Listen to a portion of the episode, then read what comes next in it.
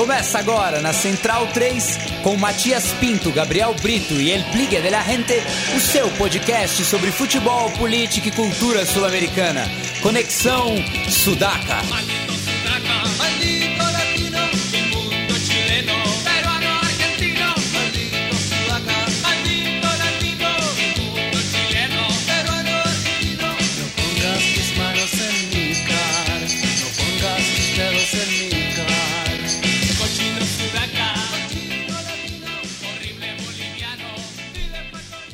Buenas ouvintes da Central 3, está começando mais uma edição do Conexão Sudaca, ocupando e resistindo na sua placa de áudio. Meu nome é Matias Pinto e, como sempre, estou ao lado dos meus companheiros de batalha.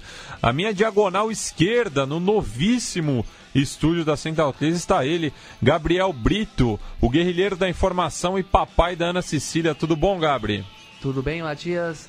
Tudo bem, centralinos e sudacas? Vamos aí para mais um programa, esse bem copeiro, já e finaleiro também, né? Vamos que vamos, ocupando e resistindo, como diz você. Bem, e voltando da, da Argentina com 5 quilos a mais, é, muito álcool também na, nas veias, está ele, o nosso Felipe Domingues, ele Bigla de la Gente. Tudo bom, Bigla? Tudo ótimo, Matias. Um prazer encontrar os amigos, encontrar o Gabriel, o Matias. Um dia muito especial, de muita festa minha estreia aqui no, no, novo estúdio, na Rua Augusta, aqui em São Paulo, nos Jardins. E hum, só parabenizar todos os centralinos é, pelo novo estúdio. E, enfim, é, mais gordo não só por álcool, mas também por muito, muita parrilha, muita empanada e muita pizza, principalmente pizza. Vivi essa semana à base de, de pizza cê e foi, Você foi na Império da Pizza? Império da Pizza em Vija Crespo. Tem Vija Crespo e Chacarita, né? É, em, em Chacarita, do lado do cemitério. Vamos, vamos... É, eu fui na, na sucursal de Vija Crespo. Daí, daí já que é, eu estava hospedado próximo de Vija Crespo. Daí a pizza é um pouco mais fria lá. Não, exatamente. Eu estava na Avenida Corrientes, perto da Cage Humboldt onde está o estádio Leão Kolboski, do, oh, sede do Atlanta, onde também era o estádio do Chacarita. Que usurparam. que usurparam. Mas, nossa, a pizza da Império, sensacional. Na verdade, eu comi, eu tomei o Moscato, que é o vinho tradicional do pizzeiro portenho, com pizza e fainá. Eu lembrei da música do hit do Memphis da Bluseira que chama Moscato Pizza e Fainá. Isso, Fainá, pra quem não sabe, é de grão de bico, né? É, é uma massa, tipo uma massa que vai em cima da pizza. O, no, o, nosso Guilherme Miranda, El Pibe, que é fanático de Fainá. E não, mas a Império muito. Meu último rolê em Buenos Aires, eu vou até contar para os nossos ouvintes, foi um rolê pizzeiro. eu combinei com um amigo que me hospedou, meu grande amigo de infância que mora em Buenos Aires desde 2011, que eu mando um abraço, Bruno César Rocha dos Santos, Popular Cine. Falei, vamos fazer um rolê pizzeiro, vamos visitar as quatro melhores pizzas da, da capital. Aí comecei na Império, lá em Vigia Crespo, a gente pegou o metrô foi desceu ali na, no, na linha linha B, na estação Uruguai, perto de Tribunales, e comemos na Guerin. Sim, outro que clássico. É, que eu acho que é a pizza mais popular do portenho pizzeiro é a pizza Guerin, que fica na, na Avenida Corrientes, a 5 quadras do Obelisco. De lá fomos pro El Quartito, que fica na Cajetal Cauano. Uma pizza espetacular também, todas espetaculares. E o grande finale foi na minha favorita, que é, é Las Quartetas, que fica em Esmeralda e Corrientes. É uma pizzaria espetacular, a primeira que eu fui, que é uma lasanha de pizza, né? Uma quantidade de queijo absurda, onde eu não paguei nada, porque o meu grande amigo Gustavo Salazar nos convidou para comer pizza, fainá e moscato à vontade. E, e, foi tanta pizza que no final eu já não aguentava comer mais. O... E acabei dando a desfeita de deixar o último pedaço em vão. E Bigler, a gente tá ouvindo ao fundo aí. Na verdade, é, é, jornalismo verdade aqui, né? A gente não tá ouvindo nada no momento. Eu vou colocar na edição depois. Mas estamos fazendo uma reverência aos 40 anos do Aero Blues, né? Eu queria que você comentasse sobre esse clássico álbum aí do, do blues argentino. Aeroblues. E foi, foi o lado triste da minha viagem, porque o grande finale seria o show de 40 anos de comemoração desse disco único, uma banda que lançou um, apenas um disco em 1977. E tem um baterista brasileiro, Rolando Castelo Júnior, que eu tive a sorte de encontrar no rolê lá em Buenos Aires.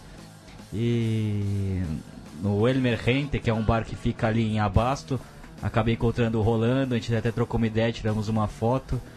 É um baterista surreal que tocou no meio de Brasil, no Patrulha do Espaço, é um dos fundadores do Patrulha do Espaço. E que teve a sorte de encontrar o Alejandro Medina, baixista do Aeroblues, baixista histórico do rock argentino, desde os tempos do Manaus, também tocou no, na banda do Billy Bond, La Pesada de Rock and Roll, enfim, um baixista histórico pro rock argentino. E com o Grande Papo, o maior guitarrista talvez desse continente, que em 76, depois do, do golpe de Estado, veio pro Brasil. Em São Paulo conheceu o Rolando e o Medina também estava por aqui. Eles fizeram esse Power Trio e gravaram um disco espetacular para quem gosta de, de hard rock, de rock pesado. É, precisa conhecer esse disco, que deve estar tá rolando de fundo. E o Aeroblues faria um, um show em tributo a esses 40 anos no Teatro Flores, que acabou sendo cancelado de última hora. Que seria meu gran, meu gran finale dessa viagem. E acabou não rolando, mas enfim. É, conversando pelo, com o Rolando, ele me disse que ano que vem terá um, um show aqui no, no Sesc Belenzinho. Que o Medina virá aqui para São Paulo. E os outros dois guitarristas fizeram parte do Larenga, também uma banda clássica do, do rock pesado na Argentina. Nem, nem me fala do Larenga porque eh, os, os membros do Larenga torcem pro Huracan que está ganhando de 2 a 0 do Chaka enquanto a gente está gravando aqui. É, o, mas o Huracan tá com um time muito bom. Sim, sim, não. O Huracan já tá, tá brigando nas cabeças. É, começou o ano olhando para a tabela de baixo, mas já, já tá olhando para de cima. É, eu, eu tive no meu último dia lá, teve o um jogo entre Huracan e Vélez Sarsfield. Pro meu azar, eu já não tinha tanto dinheiro guardado para poder ir nesse jogo. O Huracan acabou ganhando, né? 1 a 0 E um jogo chave também na briga contra o rebaixamento, já que o, o, o, Fortim que, que é o clube modelo, assim, né, por, por, por, assim, por assim dizer, é, tá brigando contra o rebaixamento nessa temporada. Né? Seis jogos sem vitória, muita crise, vai ter eleição no, no Vélez agora esse ano. Mas chama atenção, o time muito ruim, muito fraco. O Vélez sempre foi é, modelo não só de gestão, mas como categoria de base, é um time pobre. Não, acho que, a, acho que a gente aqui, pela nossa idade, nunca viu o Vélez com times fracos, né? É. Times que não eram competitivos para chegar, chegar em partes superiores da tabela, e inclusive jogar Copas internacionais e tudo mais, né? Até pra gente, pra, no, pra nossa geração, é um pouco inusitado isso. É, o Vélez, o Vélez no momento é o primeiro fora da, da zona de rebaixamento é, por conta do, do sistema de promédios, né? Já que na tabela uh, atual, ele é o 21 primeiro, mas de 28 equipes. É, e vale até destacar, para quem não conhece Buenos Aires, o Vélez fica no bairro de Liniers, que é... Quase na saída, é quase ao oeste. Da cidade, é. é. E é um bairro que tem a sorte de ter uma parte social muito rica, é um clube grande, é um clube que tem um estádio maravilhoso, que fica ali às margens do... no final da Avenida Rivadavia, quase na General Paz, e que até por estar nesse limite também tem uma torcida popular ali na, na região zona oeste, né? Vijaluro. Vijaluro, Lomas Mira, do Mirador. Até Lugano ali. Lugano, então é. Cons é, consegue concentrar uma torcida um pouco mais popular, mas não sei, eu não, não, não saberia dizer o porquê o Vélez chegou a, a essa crise institucional, institucional e, e futebolística, porque também vendeu muitos jogadores para a Europa e até pela lei da FIFA tem direito aos 5% de muitos jogadores que estão aí militando em grandes clubes da Europa. E, e realmente é um time, tá um time muito pobre. Eu vi o jogo contra o Vélez pela televisão e o, o Huracan mandou na partida, claramente com um time tecnicamente muito melhor que o Vélez. E o Vélez vai sofrer muito para manter a categoria na primeira divisão esse ano. E Agora, Biglia, continuando... não, só, só, só um, um, uma, uma outra questão aqui pro Biglia. É, você é, já viaja à Argentina há, há, um bom tempo, né? A primeira vez que eu estive foi em 2010. Você ali já na virada do, do, do século começou. foi em 2002. 2002. Então, eu, 15 anos aí de diferença. Eu queria que você fizesse um, um comparativo é, da, da, primeira vez que você foi é, até essa última viagem e que é, trouxesse aí, né, é, uma, uma, visão sobre a, as diferenças, principalmente em relação à, à situação política e também da, da sociedade assim argentina é, claro, sempre pensando no, no, no futebol, né? É, vamos começar pelo futebol. Eu, uma viagem maravilhosa para mim por vários aspectos, por encontrar tantos amigos que eu fiz ao longo desses anos. A começar pelo amigo que me recebeu, que é o, que é o Bruno, que é meu amigo de infância, que está lá desde 2011. E futebolisticamente falando, foi muito, foi muito triste assim ver a realidade do país, porque a primeira vez que eu fui, os ingressos eram baratos, é, todas as camadas sociais tinham acesso à arquibancada, pelo menos a popular.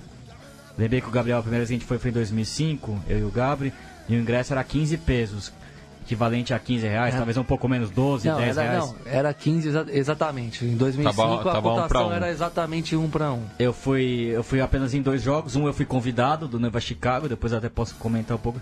O único jogo que eu paguei foi do News Old Boys em Rosário, que eu paguei 250 pesos, que seria que, equivalente que a 40 reais. 40 reais, mais ou menos. Caro, se e, você for isso, pensar. Isso pro não sócio, né? Pro não sócio, exatamente. É. O sócio, pelo que eu conversei, paga 390 pesos. Mas tem acesso a todos os jogos. A todos os jogos e a, e a sede social. E a sede social, tem direito a voto. Direito e, a voto e também... pode, participar, pode jogar futebol de, durante a semana, pode fazer academia no clube. Usar as, a, a, as churrasqueiras no, no, no, perto do, do estádio. E também tem, tem a questão mais importante, que esse dinheiro que ele paga na mensalidade vai todo para o clube, enquanto que o ingresso, boa parte, é a AFA, a bocanha. Exatamente, a relação de sócio é muito diferente do que temos aqui no, no Brasil. Né? Esse né? modelo de sócio-consumidor. Sócio-consumidor que não tem direito a voto e que tem que pagar a entrada também nos jogos que, adicionais. Que, que, como bem definiu o nosso amigo Irlan Simões, é um cliente preferencial. Sim, como eu emendando o que o nosso grande Irlan diz, é os programas de sócio-torcedor aqui no Brasil eles são mais parecidos com, que, com aquilo que a gente chama de clube de vantagens, né? Em relação a empresas e redes de comércio de alguma de algum segmento específico. E bom, é, é interessante colocar a profundidade dessa relação entre o sócio e o clube no futebol argentino, que é uma coisa constitutiva, um, é um elemento que constituiu o futebol argentino historicamente mesmo, não é recente.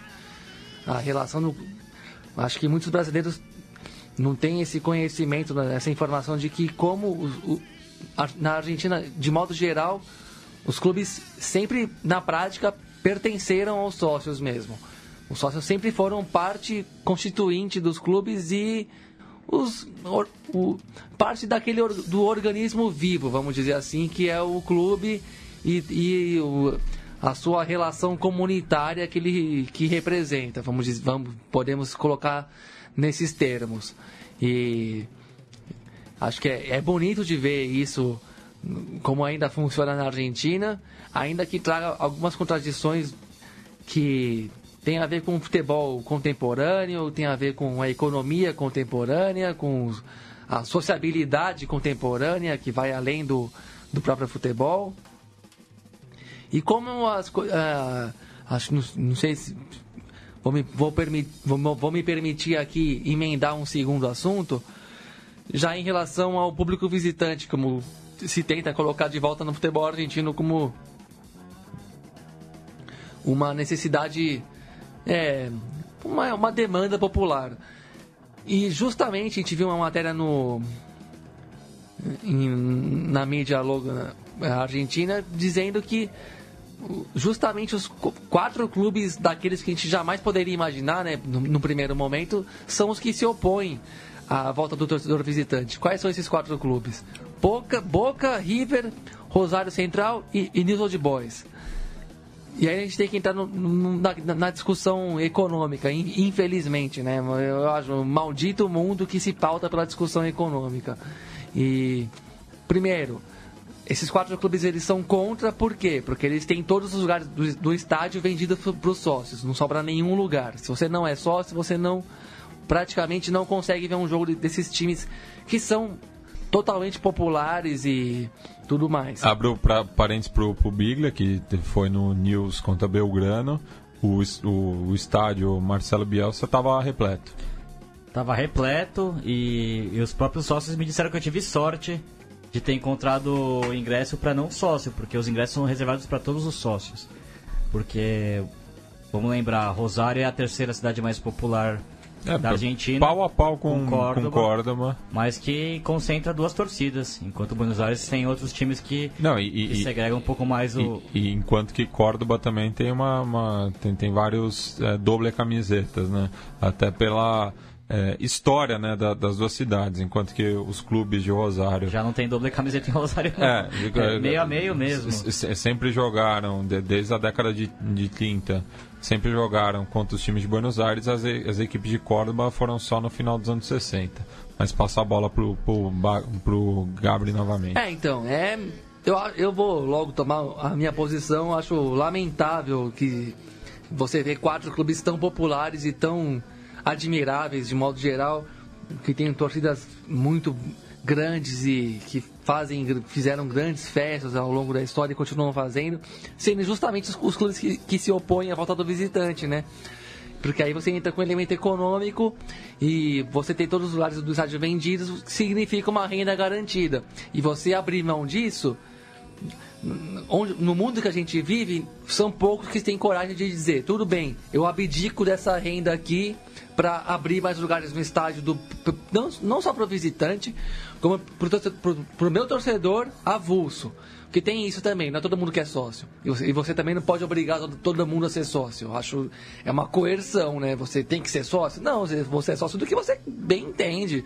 Às vezes você, às vezes você não pode, às vezes você gosta daquilo lá, mas prioriza outras coisas. Até porque não é barato também sócio. Exato, é um, é, é um enga- representa um engajamento. E você não pode exigir de todo mundo um engajamento. É, e você vê quatro clubes que fazem, na prática, dois dos três grandes, do- dos três grandes clássicos do futebol argentino, né? Coloco aqui na- nesse mesmo patamar o Racing Independiente. Você ter quatro desses times, desses seis Tem, clubes. tem- tem torcedor de São Lourenço que vai ficar puto com você. Pode ficar, né? A minha opinião é essa. Ah, mas são os três grandes, né? Racing Independente, O, Central o São Boca, Lourenço ele é fica Central numa zona que ele não consegue ter um clássico tão poderoso em termos gerais ali. Tem, tem grandes clássicos, mas falta o, um, um rival muito evidente que re- representa todas as oposições, vamos dizer assim, todo o antagonismo. E de toda forma, dois clássicos gigantescos como são esses dois, sendo justamente os, aon- da onde vem a, a resistência a voltar ao visitante, é tipo que, que, que- eu fico pensando o que, o que que vai ser o futebol do futuro na prática assim pensando isso né? quer dizer que a gente nunca mais vai ver aquelas imagens do dos jogos com duas torcidas porque mesmo se voltar o visitante vai ser medíocre vamos falar a verdade vai ser 2 mil, 3 mil, aquela, aquela cota de 5%, 5%, 10%, que é, que é medíocre. Eu cre... A gente cresceu no meio a meio, naquele, no, espa... no estádio aberto, não meio a meio de- por decreto também. Pelo menos um setor atrás do gol No estádio, é- visitante. É, Eu- um eu- quarto no mínimo. Eu acho que tinha que ser pelo menos um quarto. Exato. Eu, eu acho que tem que ser pelo menos um quarto. Aí, aí fica bonito mesmo. Aí você, até pela ar- arquitetura dos estádios, você ter um quarto é meio factível fazer. Até porque é o que- é o eu falei com, com os Porque 10% Mas ainda é, é gritar o gol ao seu clássico rival na cara, né, É, no clássico. o- E, e os cânticos, o folclore, tudo que envolve isso. Pela minha experiência própria, pessoal, de estádio, pra mim a coisa começou a acabar quando foi pros 10%. Quando foi pros 10%, eu- e eu fui em, em uns dois clássicos com 10% de torcida, eu já, sin- sinceramente, já achei um lixo e parei de ir, porque já achei que já era muito pobre, muito. Muito. Mas pra mim eu acho o, o muito. jogo... É, não. É. ah, já era uma. Já, já tava podando tudo, na verdade. Já Pra mim o jogo simbólico de tudo isso foi aquela semifinal entre Boca e River 2004. É, aí foi o começo do, do fim. Foi, como, acho, eu acho que Foi, foi muito foi simbólico, mesmo. até por ter um filme, um documentário belíssimo, que quem quiser, quem não assistiu, tem no YouTube disponível, que é o, o jogo que a Fox, o filme que a Fox fez desse jogo, dos dois confrontos, né? Primeiro na Bomboneira, que foi 1x0 gol do Schiave, E o segundo que é 2x1 pro River, que vai pros pênaltis. É o jogo que o. Que é o primeiro jogo que tem torcida. Que não tem torcida visitante. É, torcida única. Torcida única. E até simbólica que o Carlitos Teves é expulso por fazer a gagina. É. Depois de Exato. ter empatado o jogo no. Que é mais ou menos.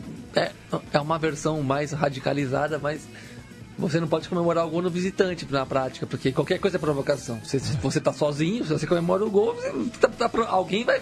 Você tá indo em. Você, você corre para comemorar gol em alguma direção.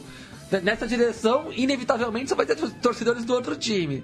Ainda que é um gol aos 44 minutos do segundo Numa tempo. na- naquela situação, pô, não tem como. Ele nem, ele nem imaginaria que o Nassuti iria fazer o 2x1 e levar o jogo pros pênaltis, né? Aos 47, Foram gols 48. de Montenegro e Nassuti, né? Isso. Montenegro faz um gol de fora da área. o, o Lúcio Gonçalves faz um gol. Lúcio lá. Gonzalez, é, um golaço. E o Nassuti faz um gol meio na loucura mesmo no final do jogo.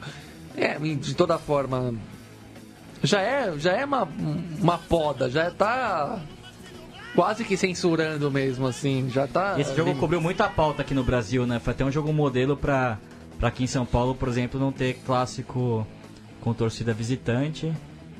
que algo de- demorou pra, pra rolar aqui em São Paulo até, mas não demorou, mas a gente, já a gente já sabia que... Foram 12 anos. uma hora ia acabar vindo. Não, mas mesmo. Eu, eu, não- eu, a minha linha de corte é 2008, porque foi aí que, come- que começa a ter o, o clássico do visitante com 10%, e 10% já era o ensaio geral para 0%, sabe? É, e, e- e foi é, justamente pela questão dos sócios. Também por isso, É. é. Que é um baita caô também, né? Não, É. claro, é, também acho que é um subterfúgio, não chega a ser. Porque antigamente, até porque no futebol argentino, a, a relação dos sócios é muito histórica mesmo, é muito fundamental dos clubes. E antigamente tinha esses sócios também, e, e mesmo assim o visitante era 20%, 30%, eram atrás do gol inteiro, era um espaço muito mais E aqui no generoso. Brasil sempre foi, o exemplo foi Porto E aqui Alegre, no né? Brasil nem tinha o Grêmio e o sócio, Inter né? eram, os maiores sócios, mas você vê a final Mas- da Libertadores mas- do Grêmio contra o Lanús em um, um ambiente muito vazio, muito É, pobre. é, a gente vai chegar é- nesse ponto também, mas é justamente ali por 2006, 2007 que em Porto Alegre essa lógica muda também. O, o, o- o- Inter, por exemplo, é, depois, é, é, um- é, acho que foi uma semana ou duas antes da, da, da- da final contra o São Paulo, pela Libertadores daquele ano, é, que acabou com a modalidade do sócio que não pagava ingresso. né? É, quem, quem era sócio do Inter até aque- aquele momento é, continuou pagando só a mensalidade e tinha acesso livre. É, depois da final da Libertadores que, que mudou tudo e com o Grêmio foi, foi por ali também. Por ali também, É. o Grêmio numa, numa fase pior, então acho que isso influencia também a decisão. Mas de modo geral, o Grêmio e o Inter são um pontapé inicial para o sócio, pro sócio torcedor de, de, estádio, né, de jogo, não sócio do clube, né, sócio, sócio torcedor de jogo. O Grêmio e o Inter, inclusive, se você for lembrar, recapitular essa época, são clubes que saem na. que conseguem aumentar a- as suas médias de público um pouco acima do, do resto do Brasil, ali, de acordo. Também porque tinham essa inspiração argentina de ver Sim. que o sócio podia pagar muito menos e ir pro jogo. E, e é sócio patrimonial, né? É, ju- justamente tem todos os direitos. É, não, não é à toa que no- no- nos conselhos da dupla Grenal tá cheio de torcedores de arquibancada e que pautam justamente o, o- o futuro do clube, algo que aqui em São Paulo é inimaginável. Principalmente no, no, no- no clube que eu e o, e o Biglia a gente comunga.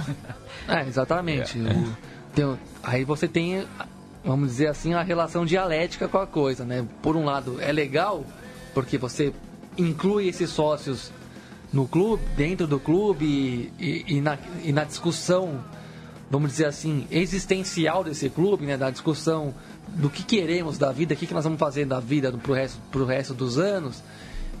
Por outro lado, você restringe demais aqueles que não são sócios e considerando que estamos falando de clubes e times que são muito massivos, né? Não são, não é um, não é um clube que é tem a torcida restrita a dois, três bairros, a uma pequena região. São clubes que são muito de massa mesmo e que, na, na verdade, problematizando um pouco a discussão, é, não tem como você colocar todo mundo que torce por aquele clube dentro do- da sede, porque a sede seria, ficaria minúscula.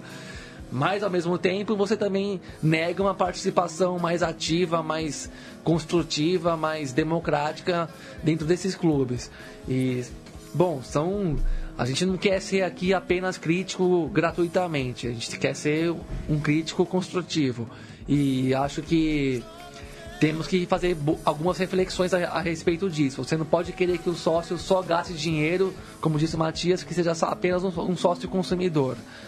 Por outro lado, você tem que ser criativo o bastante para não ter como, como contrapartida apenas o espaço físico da piscina, do clube e tal, porque também não, não é bem isso que preenche a alma e, a, e a, o ethos do, do, do torcedor e do clube ali. É uma, é uma questão de fazer parte, mas fazer parte de um jeito lúdico, de um jeito às, às, vezes político, às vezes não político, às vezes apenas para desfrutar o que, que é o, o, domingo, o que, que é o futebol, o que, que é a, modalidade, a modalidade em si, porque vamos lembrar que esses clubes têm outras modalidades, não é só futebol, pode ser vôlei, pode ser basquete, pode ser handball, pode ser natação, atletismo, enfim, são são expressões de comunidade, né? São expressões da, da nossa sociabilidade. Não é apenas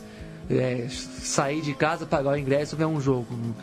Eu, eu, eu detesto a, a, comparação com o teatro e o cinema, que é você chegar na porta do lugar, comprar o ingresso, entrar, assistir duas horas e ir embora para casa. Não é isso. Não.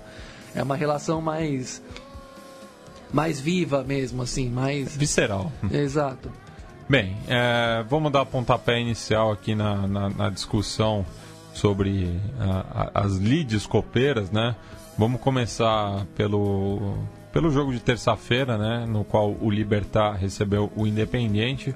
Eu confesso que eu não assisti esse jogo, era aniversário da minha esposa, eu não tinha é, nenhum motivo para estar tá perto da televisão, mas eu queria que o Biglia comentasse é, a vitória é, mínima né, do, do, do, Libertar diante do Independente, no qual o, o, o Cardoso foi o bambambam bam, bam e o bum bum bum do jogo. Foi como diz o, o Olé, o, o, o, prêmio Maradona e o Tchenemigo. Né? É. o Tchenemigo era bom. É.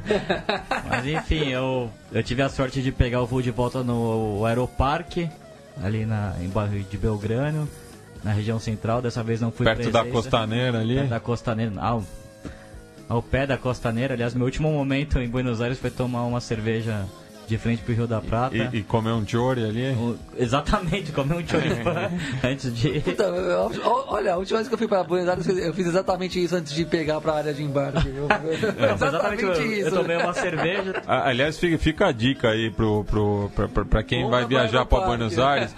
Fuja ali da praça de alimentação do Aeroparque, é roubada coma um chori na costaneira. Pega, pega aqueles pesos ali que você não, não vai conseguir trocar. É, come um chore ali. É, tipo, é, só atravessa a, a, a, rua. Não, nem atravessar, é só sair, é só sair do aeroporto. Já tem, é. tinha um carrinho de choripan. Ah. Tomei uma Isenbeck, que é a ah. cerveja popular, com um choripan. Ainda me sobraram 100 pesos. Eu comprei um, uma versão do Diário Olé, que ainda estava reverberando um pouco o que foi o clássico do domingo entre é, Boca Juniors e Racing. O Racing venceu 2x1 com uma grande atuação do seu PB de ouro, Lautaro Martins. E, e, tá, e, e, e, falava um pouco da prévia do que seria o jogo do Independiente com, com o Libertar né, na, na noite de terça-feira. E por último ainda sobraram 50 pesos para comprar a edição da maravilhosa é, revista Barcelona. Ah, sim. Que não, que não tem nada a ver com, com, com aquela cidade na Catalunha. Não, inclusive é. o, o slogan é. Como que é? Soluções bolchevistas para os problemas não, argentinos. soluções europeias para os, para os problemas argentinos. É. Soluções europeias para os problemas argentinos. É. Que a capa era o Macri. É, uma revista que é tipo, imagina um. Um, um pasquim. O, o, site do, do sensacionalista, né? Dando um exemplo mais contemporâneo. imagina se o site do sensacionalista fosse fosse uma, uma revista semanal impressa. É, a, a, revista Barcelona é essa, é isso, um, um, um, jornalismo de humor, de sátira e muito sagaz. Muito, e de guerrilha também. E de, também muito sagaz e muito também pro bom, pro bom entendedor com a dose correta de agressividade ali, vamos dizer assim, de mordacidade, né? E custava 50 pesos, são o quê? 7, 8 reais e vale muito a pena. Vale muito. Me diverti muito no voo de volta, vim dando risadas. E você também, depois que reabriram o Aeroparque George Jorge Newberry, você pode escapar de Ezeiza, que é tipo o Guarulhos argentino, e ir pro Aeroparque, que, Que é a Congonhas que é o. Congonhas argentino. Que o né? voo até é mais curto, é duas É, horas e ou, meia. ou- ou o Santos Dumont, se você for carioca, ou o, a Pampulha, se você for Belo Horizontino. Exatamente. Mas enfim, falar um pouco do Independiente. Eu ia falar tudo isso porque eu encontrei torcedores do Independiente que viajavam a Assunção. Ali aquele era o aeroporto, um aeroporto mais de cabotagem, de voos internos na Argentina, mas que fazem alguns voos para São Paulo e para Assunção, para Montevideo, para É, pri- principalmente é, voos curtos pro, pro resto do continente. o resto do continente. Do Independiente indo para essa viagem. O Independiente também tem muita torcida no interior da Argentina, ali nas, divis- nas províncias próximas ao Paraguai. E foi um jogo curioso, porque o Independiente já havia vencido o River Plate, né, pelo Campeonato Argentino, num jogo muito curioso, onde o Lux teve uma expulsão bizarra, que comprometeu todo o que foi o resultado da partida. Um jogo que o Independiente jogou mal, Um abraço pro Vitão, um grande fã do, o Herman Lux. Mas o. Enfim, o jogo que o Independente venceu por 1x0, mas não fez uma grande partida. E, e o, o Olan optou é, pelo sistema de três zagueiros, ele que gosta do 4-2-3-1, que é o esquema habitual do Independente, ele usou três zagueiros até de forma inteligente, pensando no que o Libertar poderia apresentar. Que é um time que joga num esquema bem paraguaio, aquele 4-4-2 com dois centroavantes de muita presença de área, então é, justificava o sistema de três zagueiros. Se você for pensar que com três zagueiros você marcaria o Salcedo e o Taquara Cardoso ainda tinha um jogador de sobra. Teoricamente, a opção do Olan faz todo sentido. Mas ao mesmo tempo, até pela minha experiência com autônomos, por mais louca que possa parecer, me mostra que é, um treinador nunca deve é, optar por jogar de acordo com o adversário. Você tem que ter um esquema, um esquema próprio e apostar sempre nele. E o gol que sai no primeiro minuto de jogo mostra muito isso. É um rebote defensivo do Libertar que acaba virando uma, uma, uma opção de gol porque é uma defesa que não está acostumada com três zagueiros e tá mal formada, mal parada, como dizem os argentinos. Totalmente mal parada e o Cardoso consegue dominar mano a mano contra o zagueiro de sobra. E Que era o Gaston Silva. Que era o Que- Uruguai. Que, que geralmente joga de, de lateral. lateral. Ele tava como homem da sobra. É. Então o Taquara domina meio que de, de ombro e até os jogadores do Libertar reclamaram que ele, Do Independente. é, de repente ele reclama que ele, que ele domina um pouco com, com o braço, mas ele mete um três dedos, mostra toda a sua categoria. Mas enfim, é um- uma jogada que mostra bem uma defesa que não está acostumada com três zagueiros. Mal alinhada no primeiro minuto de jogo e, e meio que abre a partida. Logo, logo na sequência, o, há uma titubeada uruguaia na defesa, o, o Campanha e o, o Gaston Silva acabam batendo a cabeça, quase saiu 2 a 0 pro, pro Libertar. No primeiro tempo, onde o Independente foi muito nervoso, o Libertar teve mais presença de jogo, poderia ter feito uma vantagem maior. Já no segundo tempo, o Independente conseguiu se, se recompor, fez até um bom segundo tempo, até mereceu o empate, teve algumas boas chances de gol. Aí vale a minha crítica ao Giliotti, ex- ex-centralmente do Boca, que ao meu ver acho que distou um pouco do, do bom time que tem o Independiente. O Holanda até acaba fazendo algumas mudanças importantes, põe o Benítez no jogo, deixa o time um pouco mais ofensivo, rearma a linha de quatro na defesa. E acho que foi um jogo para empate, jogo muito equilibrado, como os três jogos dessa semana. Acho que foram jogos bem equilibrados, que no final as três séries se- seguem abertas. Acho que são dois. Todas as séries são times muito parecidos, cada um dentro da sua característica, mas. É, hoje eu vou querer um. Uma sessão. Eu não sou muito entusiasta disso, mas vou esperar uma sessão para fechar o programa, os palpites finais ali, Sim. que eu queria comentar É, um é. pouco de- disso, desses três jogos aí. Não, e, o- e o Independente que vinha de uma sequência de sete jogos de invencibilidade, né? Tanto pela, pelo campeonato local, pela Superliga, é, quanto pela Sul-Americana, cinco vitórias e dois empates, né? O, o time do Olan é difícil de, de, de, de perder, né? É, teve uma sequência infeliz, é, justamente quando estava priorizando a, a Sul-Americana, né? Perdeu tanto na Superliga pro Lanús é, e pro Godoy Cruz quanto pro, pro Atlético Tucumã na Copa Argentina, é, mas está muito bem tan- tanto na, na Superliga quanto na, na Sul-Americana. É, e o Olan que vai priorizar a, a, a volta na terça-feira contra o Libertar.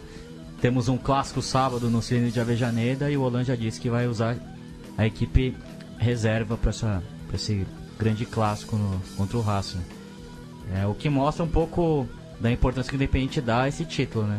A um possível bicampeonato da Copa Sul-Americana. Depois a gente vai falar um pouco do Flamengo contra, contra o Júlio de Barranquilla. Não, já vamos falar, já, já vamos falar agora. É, e, e, só é, é, recordando também né, que hoje teve um evento muito bacana, é, justamente é, na, na, na, véspera aí do, do, do clássico de Avejaneda.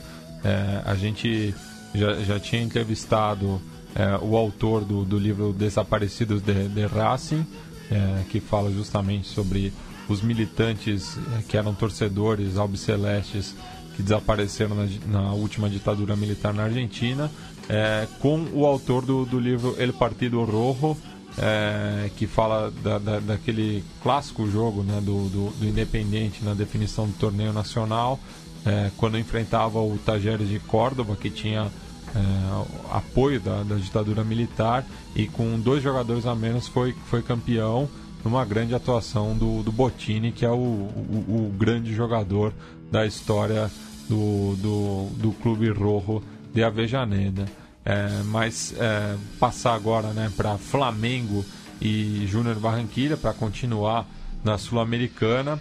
É, e o Gabriel fez um comentário interessante no Twitter ontem, né, de por que, né, que a, a, as equipes que é, saem na frente, né, no, no futebol sul-americano, é, acabam é, optando, né, por manter o resultado do que ampliá-lo, né? Porque o Júnior Barranquilha ontem era senhor do jogo é, no Neo Maracanã, é, botou o Flamengo na roda, isso é evidente, né, para qualquer um que, que acompanhou o jogo.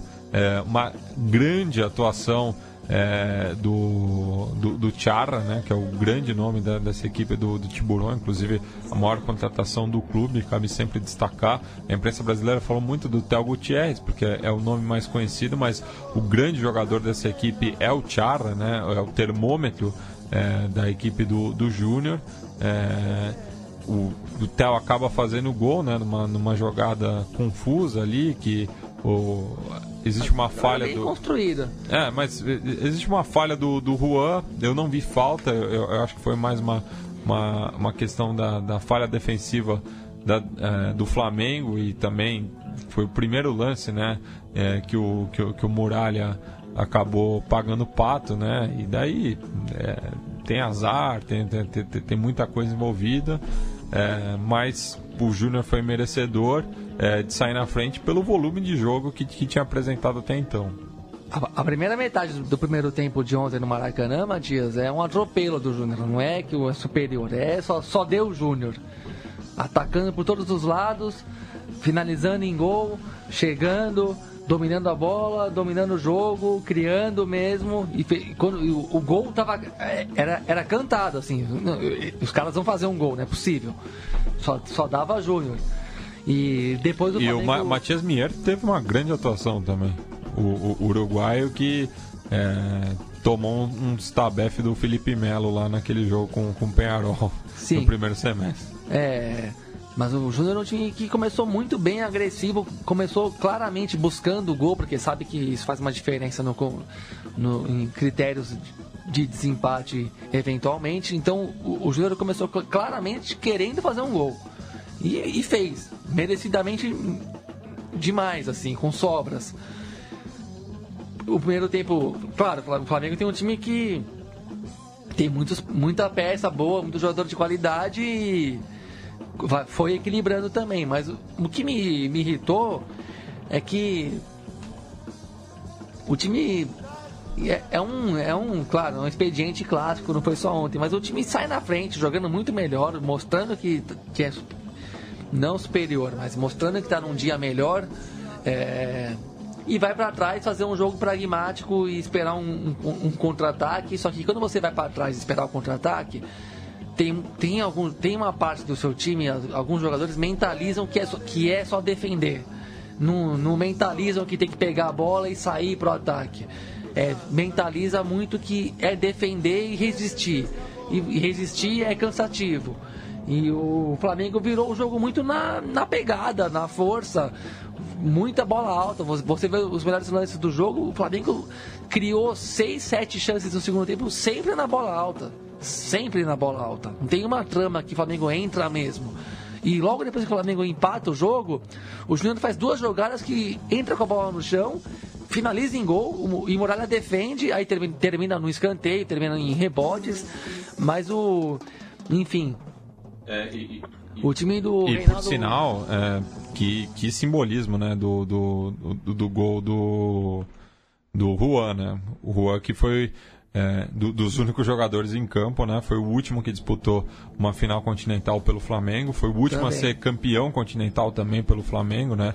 É, recordando né, Mercosul de 99 e 2001.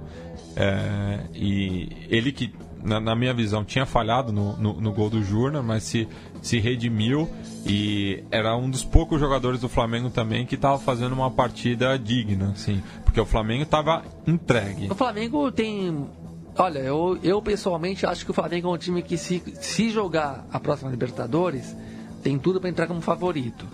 É um, é um elenco muito bom, tem ótimos jogadores, tem tem tudo na mão para ter muito time bom mesmo. Tem Mas muito falta time, torcida abraçar. Eu achei muito pobre chegar. o público. 30 mil pessoas para um jogo desse, eu achei aí um... Não, foi, foi, pouco mais de 40 mil, mas aí eu tenho que concordar com, com o Mauro César Pereira, nosso camarada aqui da Central 3 é, que é, postou um comparativo né, do, do último jogo do, do Flamengo em casa pelo Campeonato Brasileiro contra o Vasco, um clássico, é, no qual os ingressos mais baratos para os setores norte. Né? Não, no Maracanã, ah, no tá. caso. É, no, no, nos setores norte e sul é, do Neo Maracanã, né? Estavam 60 reais é, no, no, no, clássico do, do, dos milhões e contra o Júnior Barranquilla, esses mesmos setores estavam a 120, 120 150, isso para os não sócios. É absurdo. Né? É, então, é, realmente o, o, Flamengo abdicou né, é, do, do, apoio da torcida, mas que mesmo esses 40 mil que, que estavam presentes foram fundamentais para a virada do Flamengo, porque é, inflamaram o time no momento certo. Mas é uma diretoria sem que dúvida, arrumou um pouco a casa da bagunça que era o Flamengo economicamente, mas fez até um time caro, um time junto com o Palmeiras e o Atlético Mineiro, talvez os três elencos mais caros do país, mas que não consegue ter apoio, apoio popular da arquibancada, que é o forte do Flamengo, né? Que é o time popular, o time mais popular é, do Brasil, é e, não, e não consegue levar o seu povão mesmo. Porque a galera da Zona levar. Norte do Rio de Janeiro pra, pra, pra lutar o Maracanã e empurrar o time pro, pro, dentro do, dos quatro times que sobraram da Sul-Americana, é claramente o time com maior poder aquisitivo, com um elenco mais rico e que não consegue ter um apelo popular de fazer uma pressão é, levar o time para um título porque o Brasil, o Brasil de modo geral, eu, ele compra de um jeito muito já pré-empacotado o modelo de negócio que se criou externamente, né? E Flamengo, Corinthians, Atlético Mineiro, o Inter por um momento, mas como a gente disse no começo do programa, o Inter ainda teve um tem nuances particulares que permitiram que sócios do futebol, torcedores e gente do futebol da arquibancada conseguisse acessar a política do, interna do clube e isso criou uma melhorou um pouco a situação, mas a gente, de modo geral, a gente compra muito esse modelo externo de, de consumo mesmo, né? De relação cliente-consumo, que acha que é só entrar o dinheiro e não é entrar o dinheiro, é uma relação orgânica, uma relação de visceral mesmo, como disse o Matias agora há pouco. E não é só assim que você vai estabelecer padrões de sócio, é, premium, gold, não sei que, que porra e a partir daí você enche o estádio com tudo perfeitinho, cada setor cheio com o seu respectivo é, plano de negócio e tudo bem. Não é assim. E você, a gente já criticou o Fla-Flu da, da, fase anterior, que nem no jogo de ida, nem no jogo de volta o estádio estava lotado como merecia estar lotado. Não estava mesmo. E é isso, é, reflete uma, uma mentalidade que parece ser moderna, mas é medíocre. Porque não. É, pode até absorver alguns conceitos que são atuais, que são modernos, mas não faz uma, um diálogo com a sua própria realidade.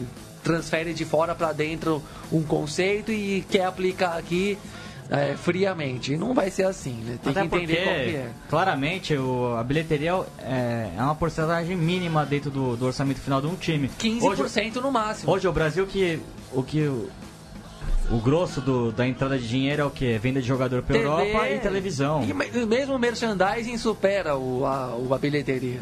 Porque É. realmente tem muita gente que compra produtos dos clubes anualmente. Chega a ser a quarta fonte de renda do, do Exato, exato. Não é tão importante assim. Se eu já. Eu quero fazer esse cálculo um importante é pouco estádio melhor. cheio, não tem jeito. Exato. E, e Até ambiente porque- hostil o estádio cheio ele, ele dá, ele reverte em, outro, em, em ganhos de outro modo. Não, e, e- e- e é uma questão básica. O estádio cheio representa que você está formando um torcedor pro futuro. Tam- É, é- é uma coisa que, que eu sempre bato nessa tecla.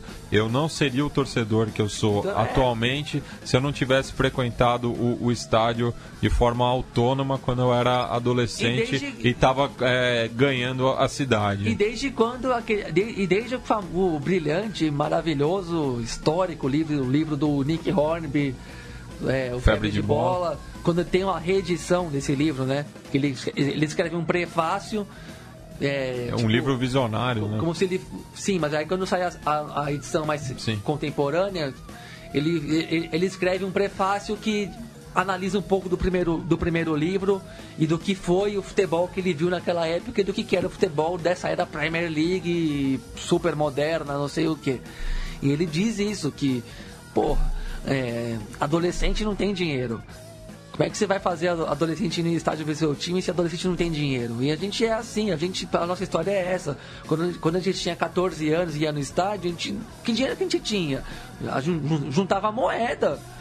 Juntava moeda, pegava um dinheiro do pai e da mãe aqui. Vendia ali, passe de Vendia ônibus. passe de ônibus e passava por baixo para ir pra escola. Até, era, a- isso. até pedia uma inteira ali na, na Exato. porta do estádio Pular uma também. catraca no busão. E o- É. só, que, só, que, só que a gente tinha que fazer tudo isso para juntar 5 Cinco reais, reais, no 7 máximo. reais. Não tinha que juntar 50. 150 reais. A gente No não cartão de crédito. Nunca. Exato, a gente não juntaria nunca mesmo. É.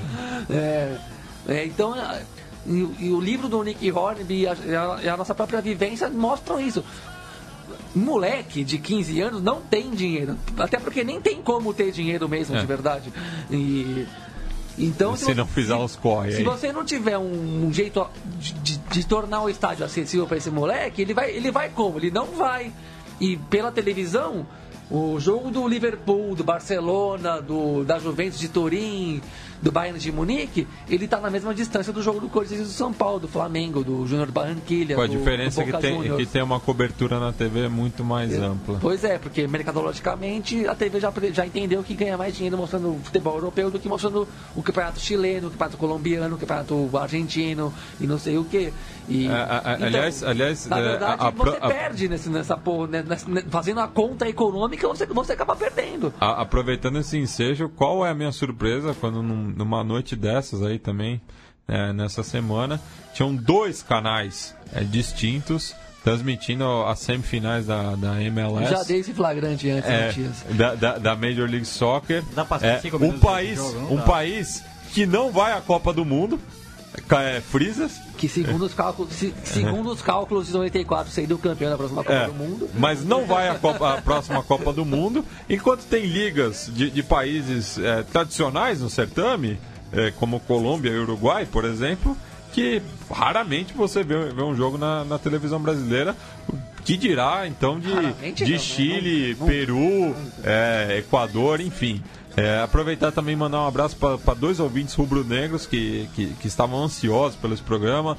Então, um salve aí pro Arthur e pro Rômulo. O Rômulo até, inclusive, comentou agora há pouco aqui no, no, no Twitter que é, falou que faz três semanas que não teve conexão sudaca, é, foi, foi por uma questão de problemas técnicos também, mas estamos aí é, resistindo novamente, é, trazendo aí o- o- a cobertura dos jogos de ida da Copa Sul-Americana e também da final da, da Libertadores. Agora, só pra finalizar a Sul-Americana, antes de passar pra Libertadores, enfim, eu sincero, vou ser sincero, se não gostarem, tudo bem. Eu acho que o Flamengo não mereceu virar o jogo. Doa quem doer.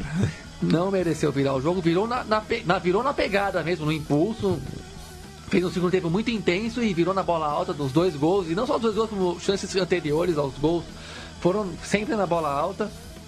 o Júnior mostrou, um- eu- na minha na minha compreensão, um futebol com mais começo, meio e fim com a bola no pé. Eu ainda acho que é muito favorito pro jogo de volta, o E, Júnior. e- e também tem a questão do, do, do Ovelar, né? Que tem to, todo Que história, o, hein? o, o- o bastidor aí envolvido, mas é o homem de, de referência do, do, do Júnior. O Theo E- ganhou, ganhou o braço de ferro. E o, o, o, o Comensana fez duas substituições, ainda tinha o Ovelar para colocar em campo e não botou, e acabou sendo punido é, justamente pela, pela ousadia né, do, do, do Rueda, que precisava buscar o resultado. E tem peça pra buscar o resultado. É, e- tem ótimos jogadores. e- Isso e- eu não nego, mas eu acho que no, como conjunto não funciona tanto assim. E o, o, o- Viseu também, né? Que teve uma semana bastante intensa, mas acabou fazendo um senhor gol, né? Foi um baita de um golaço. É. Um É, golaço mesmo. E o gol do Juan também achei um gol que, tipo. Um, um gol que eu fico feliz de ver, porque pra mim o Juan é um- foi um brilhante jogador de futebol, um zagueiro muito, muito bom mesmo. Da, E- e- do e- que teve na geração dele, acho que foi o melhor mesmo. E, e- e é um jogador que supera o clubismo também, né? É. É, é- é- é- é um jogador que todas as torcidas admiram ele é, sem, sem nenhuma concessão, né? Exato. É. Fez duas grandes Copas do Mundo como titular na seleção brasileira. Um jogador que merecia ter participado de uma campanha um pouco mais bem sucedida, pegou pegou é, momentos é, pra lá de criticáveis, não por conta dele, porque 2006 é um, pegou, jogou no time de filho da puta mesmo, que eu falo assim mesmo no, microfone porque eu odeio aquele time do Brasil de 2006, eu tinha mais mascarado Quadrado mágico. Aí, o time mais 2010 muito mascarado- mal, muito mal o armado. time né? mais mascarado da história do futebol, o time do Brasil de 2006, é uma, é uma coisa assim que dá raiva até hoje. E o de 2010 é o dunguismo, que pra mim é outra. Um Praga. anti né, uma praga do futebol, que tem quem goste, mas eu nunca gostei, tenho provas em casa, como eu gosto de dizer. Eu sempre falei isso antes, que mesmo sendo jovem na época para ser para ter uma opinião minimamente conhecida e tal, mas sempre achei o dunguismo um atentado aos, aos bons costumes, vamos dizer assim. É, e o, mas o Juan foi praticamente o melhor jogador do Brasil na, na Copa de 2006. É difícil lembrar disso, né? Porque o Brasil não é um país que destaca o zagueiro. E o Juan fez uma Copa do Mundo brilhante naquela, naquela ocasião. E não é lembrado por isso. E é um jogador que tem uma carreira muito admirável e que por um, por um lado eu fico feliz de ver ele fa- fazer um gol e disputar um título nessa ocasião e nessa altura da carreira dele, assim. Flamengo, na minha opinião, não mereceu ganhar e vai sofrer muito no jogo de volta. Com- Mas- concordo. Mas, também não vamos descartar o resultado. Ganhou o jogo, né? Isso. Joga pelo empate na volta. É, e só queria fazer dois destaques também antes de passar para a finalíssima é, da Libertadores. é, que o, o Mancoejo voltou, né? Voltou muito bem, tanto no, no jogo contra o Corinthians é, pelo Brasileirão no domingo, quanto no, no primeiro tempo. Ele acabou sendo sacado pelo Rueda na segunda etapa, justamente para buscar uma reação aí com a, com a entrada do Vinícius Júnior. Também é um atentado esse, esse jogador ter poucos minutos é, no, no, no Flamengo e também o, o texto do, do nosso Léo Lepre ali no Latino América Futebol Clube é, que traz uma história deliciosa né, de, um- de, um- de uma passagem aí da pós-verdade É inacreditável. da internet é, de, um, de um o título que não foi do Júnior Barranquilha em 2014 por conta do- dos trolls colombianos. E eu sempre gosto de frisar isso. Acho que no, no nosso continente quem, quem tem esse espírito é, fanfarrão vamos dizer assim mais próximo do, bra- do brasileiro são os colombianos É, Ah, pra mim, a, Colômbia é uma reprodução ampliada do Rio de Janeiro. o Flamengo vai se sentir em casa em Só Barranquilha samba pela cúmbia. Exato. Bem, vamos passar agora para a finalíssima da Libertadores, né? Um, um ótimo jogo na, na Arena do Grêmio. É, faço é, eco aí pro, pro que o Biglia falou anteriormente, né? O, o clima do Olímpico há 10 anos era bastante superior a- e mesmo levando em conta que o, na época o, o, o placar agregado era de 3 gols para o Boca Juniors contra o, o, o Grêmio, né? É, só um milagre tiraria a, a sexta Libertadores do, do clube chinense, mas a gente viu um, um, bom jogo né, né, nessa quarta e o Grêmio finalmente fez um gol contra uma equipe argentina na final da Libertadores. É, vamos lembrar um pouco, voltar um pouco 10 anos e acho que a diferença técnica era brutal naquela, naquela ocasião. É, o Boca tinha realmente um time muito forte, principalmente do meio campo para frente. O Riquelme no auge, depois de ter ficado um ano, praticamente uma temporada sem jogar, depois do litígio que teve com o Pellegrini no Vila Real. E fez uma Libertadores monumental, assim. Em...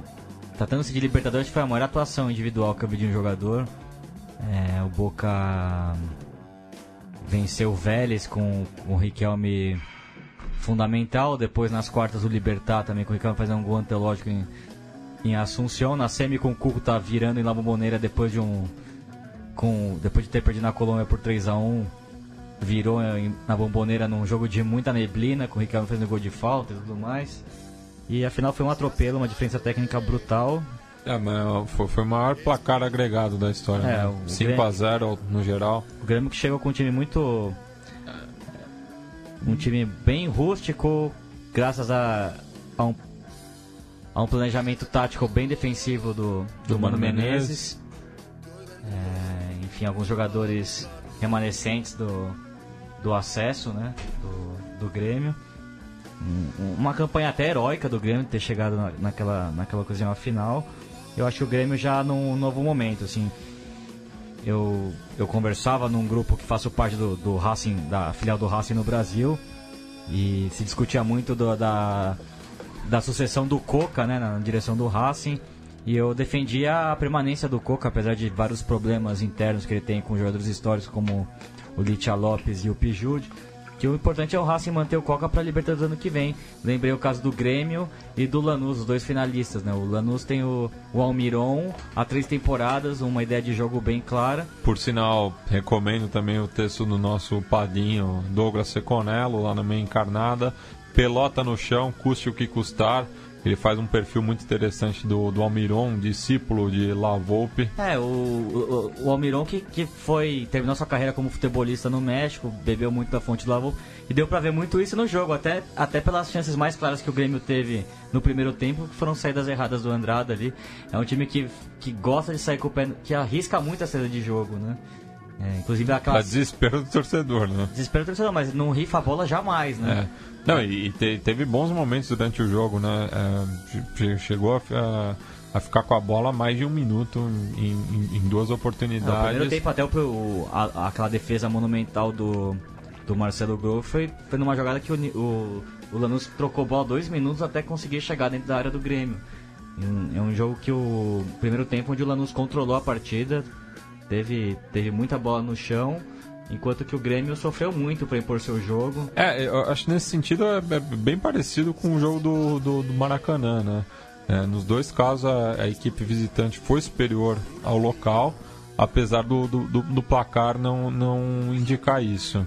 E para surpresa do nosso público local, né? Que às vezes menospreza esses times estrangeiros, mas vimos tanto o Júnior Barranquilla como o Lanús impondo o seu jogo um pouco mais técnico do que. E mais coletivo, né? Mais coletivo. E o brasileiro, assim, frequentemente dependendo da, do talento, da individualidade da, ou da força física, como o Brasil frequentemente se sobressai né, fisicamente e não se reconhece muito isso na, nas análises gerais, mas o Brasil frequentemente é um, tem vantagens físicas nesses confrontos e é daí que consegue extrair sua vantagem e no mais no aspecto coletivo e, e da, da engrenagem do time como um todo, o, você vê que o, o, brasileiro, não, o brasileiro não consegue se impor.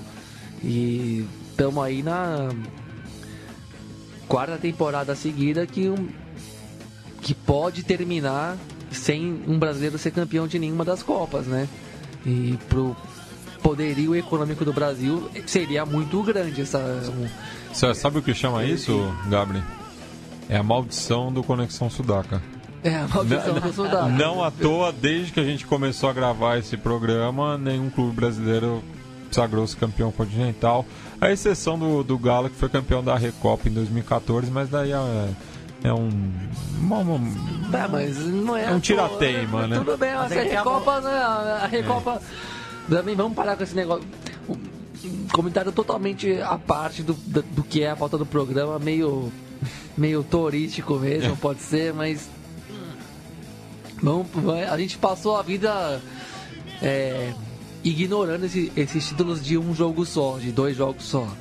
E ainda mais quando são Recopa, Supercopa, não sei o que. Aí, só que hoje, como o futebol está muito preso a estatísticas, dados, é, palmarés, né, como se diz no espanhol né, original da Espanha mesmo, né, de números e pilhas de números. Agora, aí, aí que quiseram dizer que o Daniel Alves igualou o Pelé em, em títulos. Pela gente, é, na porra, não igualou porra nenhuma. É, Tem igualou que comer nada. com feijão. É, mas- mas aí você vai ver qual, por que, que igualou na, na lógica deles, né? É, porque ganhou 10, 15 Supercopas ou não sei o que Copas, torneios de um, dois jogos que até, até outro dia não se dava tanta importância assim. Porque não que não, não vale nada, vale alguma coisa, lógico. Mas é que é torneio de um jogo só, de um dia só. Não é igual você jogar três meses, seis meses, nove meses para ganhar um campeonato. Ah, deve você ver os, os artilheiros históricos das suas seleções. O Rooney na Inglaterra, o Guerreiro no Peru, é, o Cristiano, Cristiano Ronaldo. é, o, Daqui a pouco Ne- o Neymar, o o Neymar, Messi passou, vão- o Neymar passou o Zico, já que é uma barbaridade, vamos falar a verdade. O Neymar passou o Zico. Foda-se, o Neymar não fez nada no Brasil até hoje, nada. Jogou, jogou duas Copas Américas, fez o quê? Nada. Uma Copa do Mundo, desastre. É, sabe, daí? Uma Olimpíada, mentira, né? Porque vamos combinar. É, daí? É, é muito número frio. O futebol de hoje cultua muito os números frios. E aí já tem um lado bem, bem enganador mesmo. Mas enfim, falando um pouco assim do, do que foi o jogo, acho que foi um jogo muito equilibrado e no final das contas o Grêmio ac- acabou ganhando no final do jogo quando o, o Renato claramente não conseguindo igualar as forças com a bola no chão, apela pro jogo aéreo, põe o Cícero e, E, fez, e Jael botou os caras certos pra isso, né? e Realmente. o gol surge da forma mais improvável possível com Mas na verdade. Não, a- e, a e ao mesmo viu- tempo também é, te- te- te- tem que fazer esse papel aqui. É, vi muito São Paulino falando, nossa, tá aí, né? O Cícero se recuperou no Grêmio. Pelo amor de Deus. Pô, gente, o Cícero, isolado, o né? Cícero teve dois anos e meio no Morumbi e não, nunca justificou o investimento que o São Paulo fez nele. Fez- Na- aí faz um gol de principalmente, principalmente na segunda oportunidade. Aí faz ali um, um- um- um gol no Bumba Meu Boi. Sem, sem desmerecer, mas isso que É. você falou, Bumba meu boi, um gol É. ali na loucura do jogo e tal, um rebote no meio da uma, E- bola e- que sobrou na pequena área. E, e até contando com, com, com, com a colaboração do Andrada, né? Porque não, que podia ter defendido. não, não, não foi um chute indefensável. Não, é. É, enfim, e quer- teve estrela, n- n- n- n- não, não discordo, mas, não, não, Mas daqui a um ano o Grêmio não aguenta mais. é, não, não foi uma, uma grande atuação do Cícero. Ele estava no momento certo, na hora certa, mas foi a única coisa que ele fez no jogo, até porque o primeiro lance que ele, que, que ele participou, ele tomou o cartão amarelo. E foi uma das pouquíssimas chances que o Grêmio criou durante todo o jogo. O jogo inteiro teve muito poucas É, chances, Foi, né? foi. Foi mais no primeiro tempo aquelas duas bolas que o, que o O o- defendeu. E- Depois foi um jogo muito de meio campo, muita falta.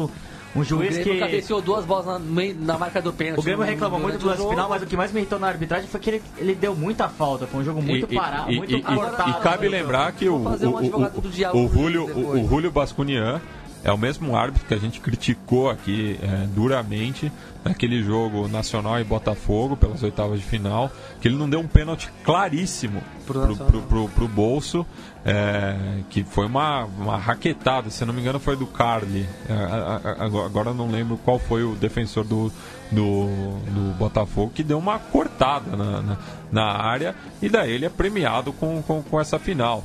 Mas ao mesmo tempo, é, também acho que é é uma paranoia aí é, da torcida do Grêmio de setores da imprensa gaúcha que acham que o, acreditam piamente que o Lanús é, é mais forte nos bastidores do que Grêmio e River.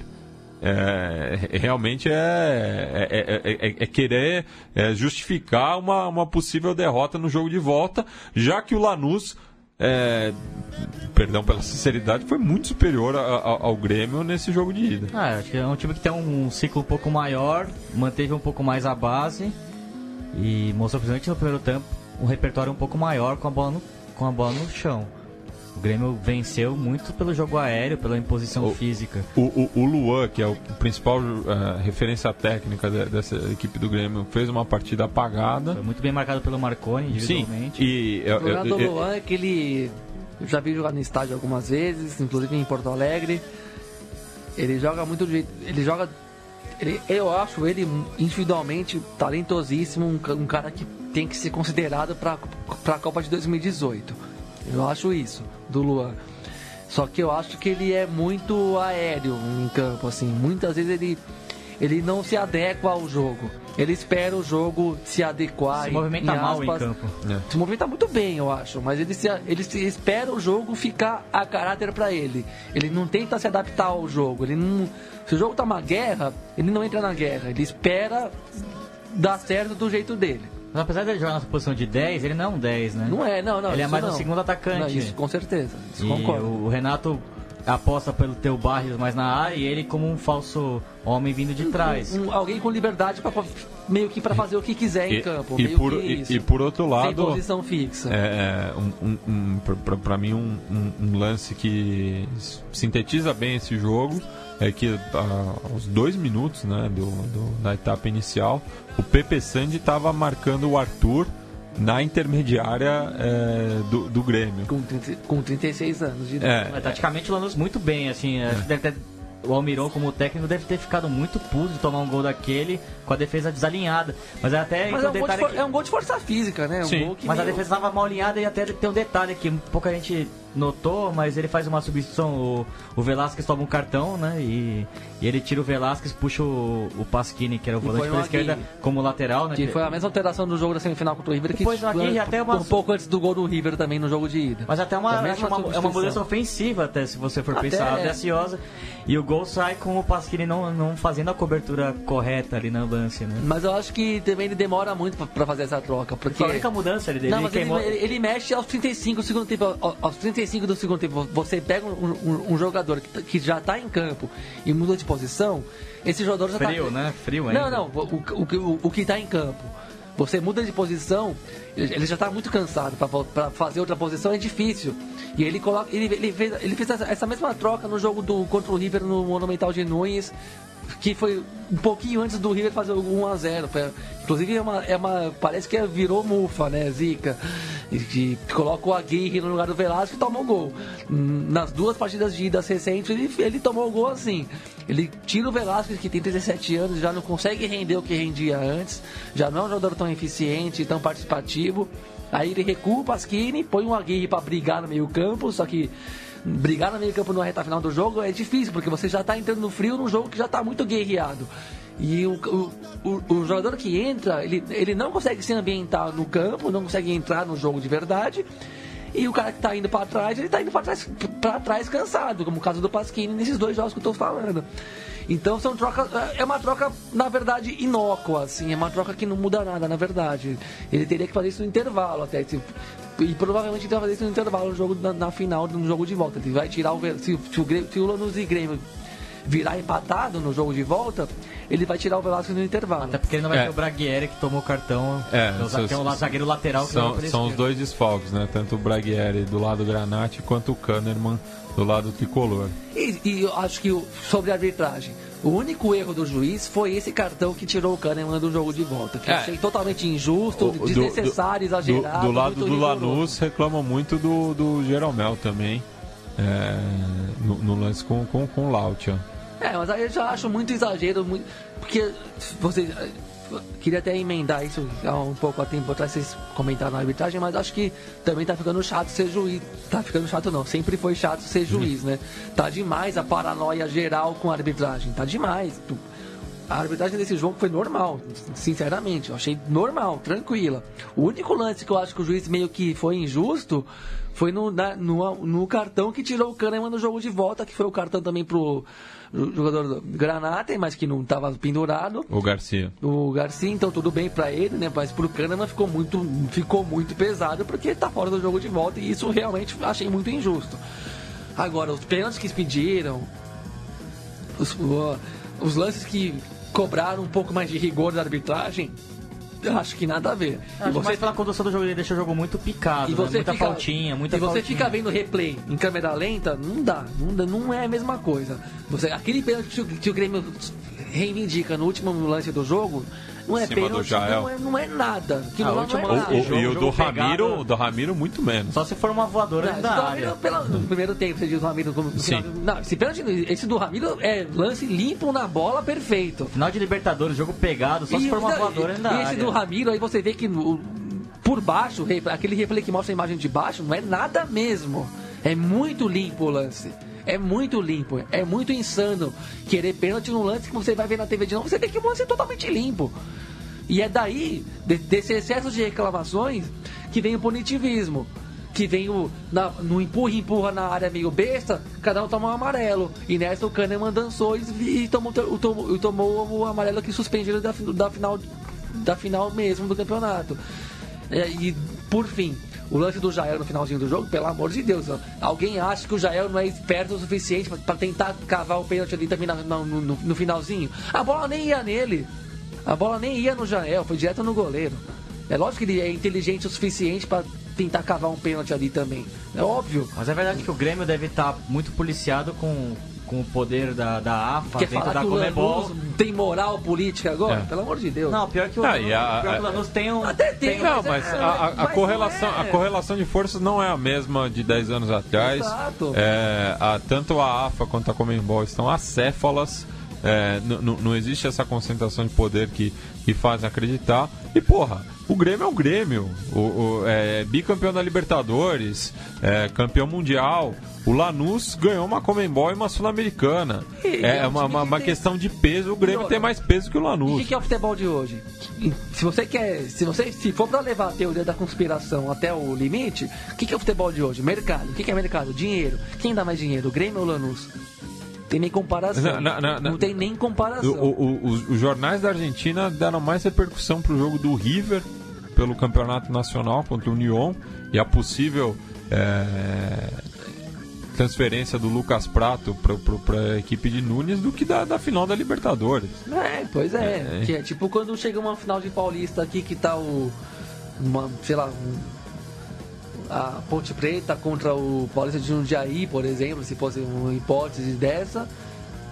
Você comprou o lance no dia seguinte, vai estar lá o Corinthians, o Palmeiras, o São Paulo, Sim. não sei o que. E, se, se- é pra falar de teoria da, da conspiração, você tem que falar no, do que é, no contexto do que é o futebol de hoje, tem que falar de dinheiro. De dinheiro, o Grêmio vale muito mais dinheiro que o Lanús. Em termos, em termos de mercado, não tem nem. A, a- discussão nem começa. Então, Vocês já não tinham ouvido falar do nome do Nicolas Russo? É, co- como está sendo é, é, citado na imprensa gaúcha? Ele realmente tem tanta influência assim no- no- nos bastidores? Daí é um pouco de paranoia também, né? Parece que, que, o, que, o, que, o, que o Grêmio está justificando uma, uma, uma possível derrota, assim. Já, já, já tem a retórica para caso é, não consiga Exato, superar parece o, isso. O, o, o Granate lá em La Fortaleza. É que a Coisa que semifinal tem contra uma o River ficou enorme. muito, ficou muito marcada, realmente. Mas o, o, o, Mas- pro- o próprio River, né, né, nessa Libertadores, todo mundo não falava também do- dos bastidores do River, É. que, que é, Qual que é a lógica do? A- a- Reverteu afinal, o Qual que é a doping? Lógica do Lanús ter mais O- bastidores o- que o River? o- Mas é aí, foi- o que o regulamento- Tem uma, lógica, tem uma lógica que o. Mas aí não, não pelo Lanús, mas pelo River. Que o River virou é, oposição dentro da AFA, né? Não, sim, O- virou o- oposição dentro da AFA, mas o, o River conseguiu reverter o regulamento é, da inscrição de jogadores durante o campeonato. O doping, ele não foi é, É verdade, tem esse caso doping. investigado da maneira que foi. E muita gente cita, ah, o Lanús se aproveitou do, da, da, da Chapecoense, mas a gente já bateu nessa tecla aqui, a Chapecoense cagou. É, foi amadorismo da, da, da, da diretoria da Chapecoense. Mesmo, porque tava E, todo e- mundo... e mesmo assim, é, se fosse pegar o resultado em campo, quem seria eliminado não seria o Lanús, seria o Nacional. É, É, e- então, assim, é, se cria esse subterfúgio de que o Lanús tem uma influência maior do que na real tem. O Lanús segue sendo um time de bairro. E Comparado com o Grêmio, é, é muito menor. E ganhou a Copa Sul-Americana em 2013. É, primeiro, recapitulando. Ele eliminou o Corinthians em 2007, em 2006, aliás, na Copa Sul-Americana. Eliminou, jogou contra o Vasco em 2012. Quase eliminou em 2012. Poderia ter reencontrado o Corinthians em 2012 nas quartas de final, ele perdeu do Vasco nas oitavas. Ganhou a Sul-Americana em 2013 da Ponte Preta. Ganhou, jogou mais, jogou mais Libertadores em 2015, não sei o que. É um time que tá tem uma linha de, de continuidade, tá, tá ali chegando, trabalhando, tá, chega aqui, chega aqui, chega numa final aqui, chega Mas um título, tem menos peso que o Grêmio. Mata. Não, e tem e, não, e você vê que tá se, trabalhando para chegar. Chegou porque é um, é um clube organizado hoje em dia. É, ele é o, o Lanús, se você for fazer um paralelo, ele é um pouco do que era o Vélez em 94, quando, quando, quando ganhou do São Paulo na final. Sim. Ele é parecido com isso. É, tem um ciclo aí no tem meio. Tem um ciclo, tem uma linha, uma linha coerente que explica por que, está chegando aqui nesse momento. Se ganhar o título será merecido tá, porque trabalhou tá bem chegando, isso. Tá chegando toda hora, uma hora. Ganhou uma, uma final de Argentina contundente com o São Lourenço, um jogo em estádio único, metendo 3 a 0 Foi né? campeão em 2007, campeão em 2016, argentino, quer dizer, já é, é, é, é, um espaço de uma década já de bons trabalhos e bons times. Saiu, ele, era um time, ele era um time de terceira divisão nos anos 80. Terceira de terceira. Chegou, chegou até a terceira. Aí foi pra segunda, primeira. Nos anos 90 ele se firma como time de primeira divisão. É, nos anos 2000 ele, ele realmente é um time de primeira divisão realmente seguro, daqueles que nunca corre risco de cair. Conquista o título em 2007. Ganha o título, joga, vai, jogando, vai jogando as Copas, vai evoluindo nas Copas tem uma Comebol no comecinho, lembrando que a Comebol não era nem o segundo torneio, era o terceiro torneio na hierarquia das Copas Sul-Americanas. Ele tem uma evolução muito, muito simples de Orgânica. Observar. E orgânica. É, ele tem. E agora está uma final de Libertadores. Faz sentido. Quem conhece o clube vê que faz sentido ter, ter tudo isso acontecido. Pegou uma final contra o Lourenço com um, um, um Nunes com estádio lotadíssimo, 80 mil pessoas, assim, um público que a gente nem tem muito no futebol de hoje, e, e ganhou do São de 4 a 0 é, tá baile. Então você vê que é um time que tá ali, ano após ano, construindo, construindo, construindo. Uma hora chega nessa ocasião, uma hora tem uma chance dessa na vida. É, é muito merecido, é, é muito, é muito normal. Se você observar 20, os últimos 20 anos do clube, faz sentido você teve, teve, tá vivendo esse momento de agora. Falar um pouco de, de arquibancada, né? Porque a torcida do Lanús sofreu muito em Porto Alegre, teve seu, seus ônibus apedrejados, alguns torcedores argentinos tiveram também seus carros apedrejados. E então o jogo de volta vai ser muito muito quente para a torcida do, do Grêmio que, que vai visitar o, o sul da, da Gran Buenos Aires. O ingressos a... esgotados é, do, do, no setor visitante ali é, no estádio Cidade de Lanús. É, os clubes fizeram um acordo também, né? De, é, de 5 mil iniciais abriram para 6 mil, ou foi, foi quanto? Foi de 4 para 5? Agora, agora me falha a memória. Eu sei, eu sei que aumentaram em, em mil a quantidade, é, no, nem tanto proporcional, até porque o, o, o, estádio ali em Lanús cabe menos do que a arena, mas fecharam o, o, o pacote para quem vai de fora. do Grêmio terá a recepção do, dos racinguistas. E dos, dos torcedores do Almagro também. Assim como o Lanús foi bem recebido pelo Inter também.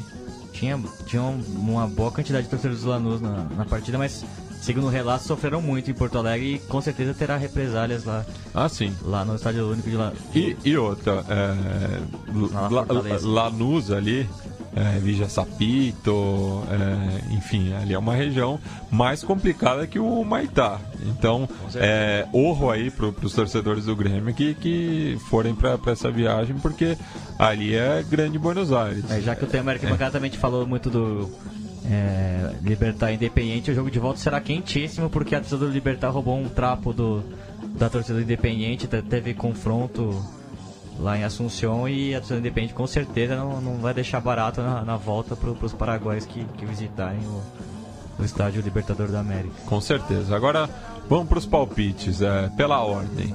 É, Terça-feira, é, o Independiente recebe o Libertar em Avejaneda às 10h15, horário de Brasília. Biglia? É, para mim, a tristeza, acho que o Independiente consegue reverter esse quadro e, e ir para a final da, até porque não vai ter o Takara Cardoso que foi expulso tolamente. E eu acho que o Independente consegue reverter essa série. Gabri? Libertar garante o empate e vai pra final. Eu acho que o Independente se classifica nos pênaltis. É, Júnior Barranquilha e Flamengo, 10 e 30 no estádio Metropolitano, é, ali no Caribe. E aliás, faço um convite também à nossa audiência. Vai ter nesse dia um evento é, na Mercearia São Pedro, ali na rua Rodésia, número 34, próximo do metrô Vila Madalena, organizado pela gurizada do O Contra-Ataque. É, com diversos veículos independentes aqui de São Paulo é, que tratam o, o, o, futebol de maneira é, respeitosa, né? É, inclusive aí Tivela, Casual Futebol, é, o Futebol Café, enfim, vários parceiros que estão junto com, com a gente desse lado da trincheira. É, então faço convite aí para quem quiser assistir esse jogo conosco, estarei presente. É, palpite, Gabri? Júnior 2 a 0 Bom, placar eu não gosto de chutar muito, mas acho que o Júnior vai para a final e o Flamengo vai dançar. Biglia?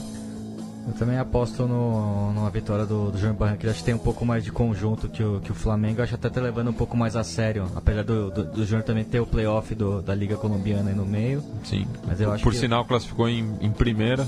Mas acho que eu, me chama muito. Eu confesso não ter assistido a, a partida contra o Flamengo. Mas a série contra o Cerro Portenho e também contra o Sport me chamou muita atenção. Um time muito técnico. Inclusive vai... foi a primeira derrota dele na Sul-Americana. E vai ser muito difícil, né, jogar em Barranquilha com toda aquela umidade, aquele calor. E eu acredito numa classificação do, do Júnior de Barranquilha para a final. É, eu também acho que da, da Júnior, no tempo regulamentar, eu já tinha é, dado esse palpite antes mesmo de, de definir o, o, o, adversário, né? Na, na, na, partida de ida das quartas de final, quando o Júnior bateu o esporte na Ilha do Retiro e o Flamengo bateu o Fluminense é, no Maracanã, eu já tinha falado que independente de quem passasse é, do lado carioca, é, não ia ser páreo para o Tiburon, então retifico esse palpite. E agora da finalíssima da Libertadores, o Lanús recebe o Grêmio às 9h45 é, em La Fortaleza, ali ao sul da província de Buenos Aires. Eu vou dar o palpite primeiro. É, acho que o, o Lanús é campeão. Acho que o Lanús vence a partida e pela contagem mínima e vai para os pênaltis. Acho que o Grêmio se consagra talvez com um jogador mais determinante que, que Marcelo Grêmio. Acho que seria um, um, título que daria muito jus ao que foi o Grêmio durante a campanha e essa trajetória até como torcedor do Grêmio seria uma conquista muito bonita. Mas como time eu acho que o Lanús merecia mais que o Grêmio ter uma sequência maior mas eu acho que o Grêmio acaba sendo campeão até pelo, pela forma como venceu a partida sem, sem ter tanto argumento. Foi um gol muito simbólico ali no final de jogo que, que dá uma pinta de que o Grêmio será tricampeão. Gabri? Olha, eu acho muito difícil dar um palpite, é meio chute mesmo. Finais como essa, times que são tão equilibrados assim, quando você não vê que tem uma, um fator onde um, um tem de fato uma grande vantagem é difícil, tudo pode acontecer e às vezes a sorte mesmo decide. Considerando o que o Lanús fez contra o River e o desfalque do Kahneman, que eu acho muito importante para o Grêmio, eu acho que o Lanús reverte isso aí e ganha o campeonato. Eu acho que o Lanús termina campeão isso aí. E talvez até no tempo normal mesmo. Tempo normal que eu digo jogo jogado, que pode incluir uma prorrogação, né? Uma vitória por dois gols. É. E acho que vai dar Lanús e vai dar, e vai dar Lanús no, na bola mesmo, no tempo do, de jogo. Bem, passemos agora então para o nosso é, quadro das narrações, né? Afinal, é, na, na, no último dia é, 11 de novembro, o Santiago Wanderers conquistou a Copa Chile, batendo a Universidade é, de Chile por 3 a 1 no estádio municipal Alcaldesa Estarroa é, em Concepción, no sul do país. É, e os Caturros voltam a Libertadores após 16 anos de ausência. Né? Naquela ocasião, em 2002 é, disputaram grupo 6 ao lado dos Charás do Montevideo Wanderers, do Boca Juniors e do Emelec. Conseguiram até duas vitórias é, memoráveis, uma sobre o, o Boca em Suaçalito, jogando em Vina Del Mar, ali na vizinhança, é, e também batendo o Emelec é, na Praia Antia, em Valparaíso, mas ficaram com um ponto atrás do, do dos irmãos ali de Montevideo, com, e foram eliminados ainda na fase de grupos. Mas vamos aí a, ao gol, né, que o terceiro gol de pênalti anotado é, pelo Enzo Gutierrez, que praticamente deu o título ao clube. O Pizarro ainda descontou dois minutos depois, mas já estava distante é, para a equipe da Laú é, reverter a grande vantagem construída pelo decano do futebol chileno.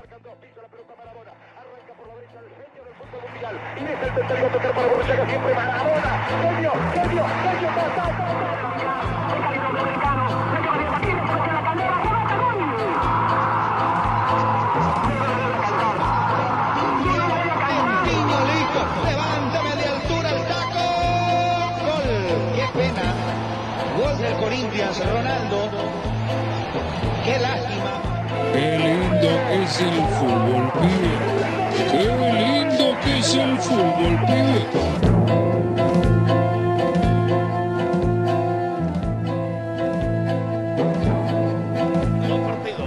70 minutos para sepultar las aspiraciones de la U. Se conocen estos dos. El cara a cara de Gutiérrez y Johnny. Expectación en el puerto. También en la cabecera norte, silbato de Gamboa. Gutiérrez le pegó.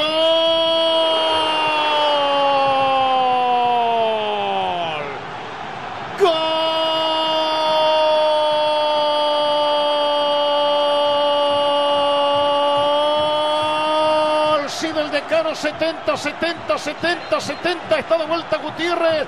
De penaldos de Gutiérrez. Otro de Pineda. 3 a 0 Wanderers. Pero que cerca está de abrazar la gigante Copa Chile. E ontem, né, dia 23 de novembro, completou-se é, 20 anos é, de um dos clássicos é, mais relembrados pela parcialidade canaja é, de Rosário, o conhecido jogo do abandono, no qual o Rosário Central vencia por 4 a 0 o seu arquirrival. É, e o, é, houve também né, de, de diversas é, expulsões ao longo do jogo e o, a equipe do News é, viu, viu não, não, não, não, tinha mais volta né, é, nesse jogo e foi o jogo que acabou é, conhecido como o dia do abandono, né, Biga? Você que esteve em Rosário é, esses dias, eu queria que você falasse um pouco é, desse clássico e o que ele significa para essa rivalidade. É, antes eu queria até pedir perdão pro, pro meu grande amigo Franco, que eu conheci nessa viagem em Rosário. Um pessoa sensacional que, enfim, eu cheguei em Rosário e primeiramente quando eu estava ali no, no hostel no centro da cidade. É, primeiramente fui à sede do News Old Boys no Parque Independência. Cruzei ali a Avenida Peregrini até o lindíssimo Parque Independência. É, me deixaram gentilmente conhecer a sede do clube, tirei fotos no, no estádio Marcelo Bielsa e conheci o Franco, que me convidou para um churrasco no, naquela mesma noite, na quinta-feira, que é um dia tradicional dos sócios é, se reunirem ali nas penhas, todas as penhas dos bairros distantes de Rosário se reunirem, fazer um churrasco. E, enfim, foi muito bem recebido no News, enquanto no, lá no, na zona norte de Rosário, no Rio Grande do Sul, não me deixaram conhecer o estádio, assim como o nosso ouvinte, querido amigo Gustavo Vidal também viveu a mesma experiência, não, não deixaram entrar no, no Sul, então é, eu confesso que eu era neutro ali na, na disputa do clássico entre Central e News, mas agora gosto de uma grande simpatia leprosa na, ali em Rosário, né? E, enfim, é uma cidade futebolisticamente falando me deixou ainda mais surpreso o tamanho da rivalidade, né? até porque não dá pra identificar uma maioria de alguma parcialidade. Né? É, eu cheguei por Buenos Aires no- de ônibus e você entra pela zona sul da cidade e ali é uma região totalmente rojinegra. É, a- a cidade é dividida pela linha do trem, né? Do, ao sul do trem é, é rubro-negro, ao, ao norte é áureo azul. É, eu tenho até fotos pra publicar. Se você entra na cidade, os postes da Zona Sul são todos pintados em vermelho e preto, pintadas ali de, de títulos históricos do Rosário Cent- de do News Old Boys, jogadores históricos. A primeira primeiro muro que eu que eu avistei assim quando parou no farol era o Bielsa com com uma camiseta do News na mão, aquele jogo histórico na Cancha do Ferro, Em 92, 92 91, quando o News é campeão argentino pela É. primeira vez com Bielsa ou pela segunda? Com o Bielsa achou a primeira, a segunda é contra o Boca Ah, na tá. Então, então, por foi, pênaltis. então foi 91. Né? Que, o, que o Bielsa pega a camisa do, do Pochettino e grita Nils Carajo. Então tava até o Bielsa com a, com a camisa na mão e escrita Nils Carajo. Uma, um muro inteiro pintado. E também tinha muros do Messi, né? O Messi cresceu, nasceu naquela região sul, até por isso ele é torcedor do News. Depois... A- apesar de ter começado a jogar pelo Central Córdoba de Rosário. É, não sabe desse detalhe, mas É. a família inteira do, do, do, do Messi era o Rinegra. Inclusive me falaram que o Martino também é da zona sul da, de Rosário. Também é um grande ídolo do, do Nils, que participou dos dois vice-campeonatos da Libertadores, contra o Nacional em 88 e contra o São Paulo em 92. E depois campeão em 2013 com aquele timaço, o último grande time que teve o Nils. É, já do outro lado da cidade, todos os postes pintados em amarelo e azul, muitos pichos, lembrando muito do, de alguns ídolos, alguns personagens históricos, como o Che Guevara, principalmente o Fito Paz. O Negro o- Fontana E o Rosa. Roberto Negro Fontana Rosa. Muito, muita lembrança do Fontana Rosa, eu sou grande fã desse escritor. Inclusive, fui até no Centro Cultural, no centro da cidade, o Centro Cultural é, Roberto Fontana Rosa. Eu até recomendo para quem for a Rosário. Tem vários dos seus cartoons. Ele que era um grande escritor, mas também um cartunista muito talentoso. Então, to- todos os cartoons ao longo da sua carreira ali pub- publicados e, e poemas, e muitos deles ligados ao Rosário Central. Ele tem vários contos e crônicas futebolísticas. Ma- ma- Mas, ele sempre foi muito generoso com os outros clubes também. É, ca- cabe recordar a coletânea de crônicas No Te Vayas Campeón. E justamente é, ele, ele é, relata né, to- todos os, o- o- os campeões argentinos que ele, que ele viu durante a, a sua vida. É, e a- a- até ele é bastante é, simpático ao- aos títulos do, do News, mesmo não transparecendo. Até porque ele ele relata, né, o- um pouco da rivalidade entre as cidades, entre Buenos Aires e Rosário. E ele se diz muito rosarino e, e ficar um pouco mais do lado dos santafesinos no, no, no enfrentamento contra os times portenhos, né? Até por uma rivalidade é, sei lá, social, Regional. política regional com, com os portenhos, né?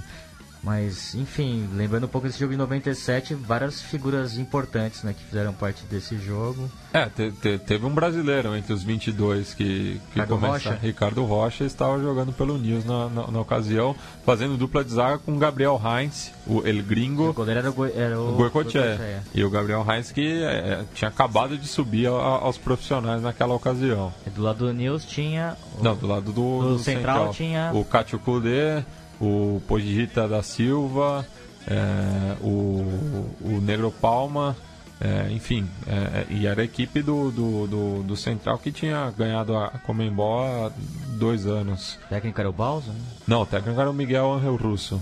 que, Inclusive sai também é, é, rodando o, o- o terno dele. E que esse foi o momento que ele ah, se torna um, um ídolo canacha. É, porque ele, como jogador, foi ídolo no Estudiantes. Né? Sim. É, mas o News, quem era o treinador desse jogo? o News. Boa pergunta, vou, vou, vou, vou, buscar aqui. Porque News estava achando uma entre safra, depois de uma dé- do começo de década muito favorável, acabou. Era o Sanabria. Era o Sanabria e ele que deu a ordem justamente para o Oscar Herrera fingir a, a, a- a contusão, já que já tinha sido expulso o, o, Dale, o, o Dalla Livera, o Samora, o Salânia e o Pares. É, e já tinha feito as três substituições. Então o Sanabria, que justamente conquistou o primeiro título argentino do News, justamente na cancha do, do, do Central, que era o, o, o, treinador leproso na ocasião. É, você falou do Julio Zamora, até voltando um pouco à minha experiência. Cheguei no estádio e tinha muitos papéis, assim, muito. É, uma campanha muito bonita dos sócios do News para juntar dinheiro para pagar o tratamento médico do, do Julio Zamora, que, que tá doente. Ele que era o, grande jogador ofensivo daquele time do News que enfrentou o São Paulo na, na final da Libertadores 92. Ele inclusive teve muito perto de fazer, de abrir o placar naquele jogo que ele, uma bola que ele chuta na trave, corre durante a linha as costas do Zete e acaba saindo. E o, ele acabou não fazendo tanto dinheiro como se faz habitualmente nos né, jogadores profissionais e vive um momento delicado, ele que está na Bolívia. Sim.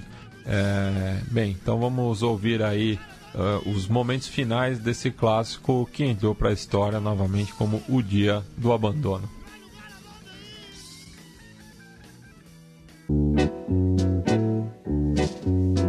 Recuerdos de Ipacaraí.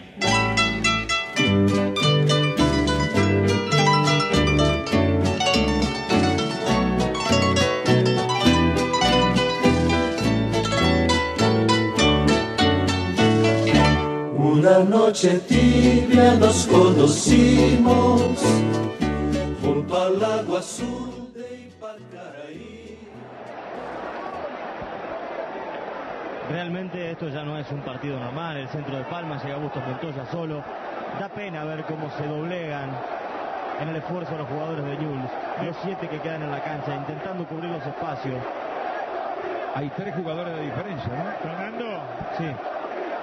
Mirá si no puede seguir este. Y si no puede seguir este. Lo primero que hizo Boicochea cuando terminó la jugada es hacer la seña del cambio. Atención, ¿eh? Atención. Vos querías saber qué le decía Sanabria a Goico, ¿no? Ahí está, ¿no? A veces es preferible terminar, ¿no? Que no te goleen un poco más. Terminar. La camilla piden para Herrera. El, Pepe Herrera. Claro, que está lesionado desde el primer tiempo. Sí. Entre comillas no, Terminó el partido. Terminó el partido, ha quedado con seis jugadores News. Ya le agotó los cambios. Se lesiona Herrera. Estaba con siete. Se termina el partido en Rosario.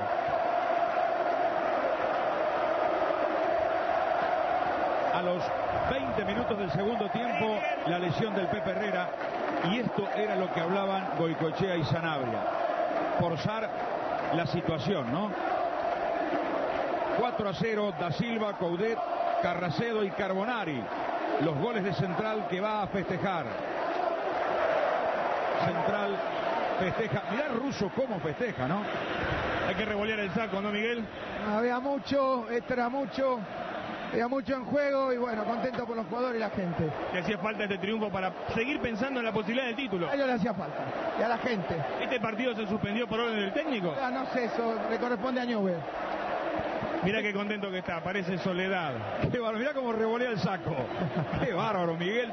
Pero he visto a Miguel así, ¿no? Bueno, la alegría ha invadido a tres cuartos de este estadio. Hay una locura desatada de los hinchas de Central. Juego en las tribunas visitantes.